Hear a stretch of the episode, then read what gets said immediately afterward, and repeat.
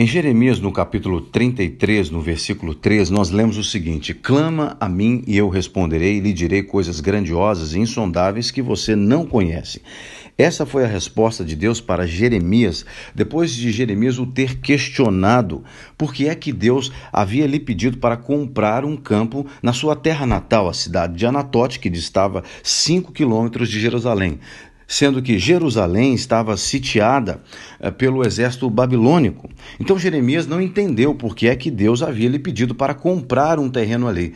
E a cidade de Anatote, vale dizer que a palavra Anatote significa resposta às orações.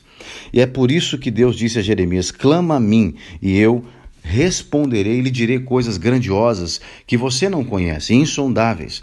Muitas vezes nós não entendemos aquilo que Deus nos pede para fazer Principalmente porque vivemos em situações ou contextos que não fazem muito sentido, não, não coadunam muito com aquilo que Deus está nos pedindo.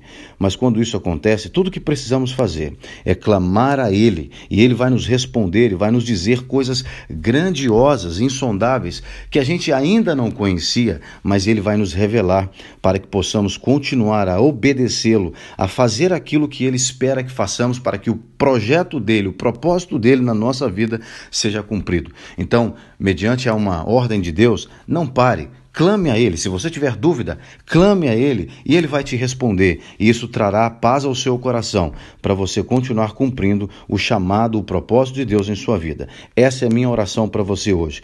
Que você jamais pare de cumprir o que Deus lhe chamou para fazer. Se você tem dúvidas, clame a Ele e Ele vai te responder em nome de Jesus.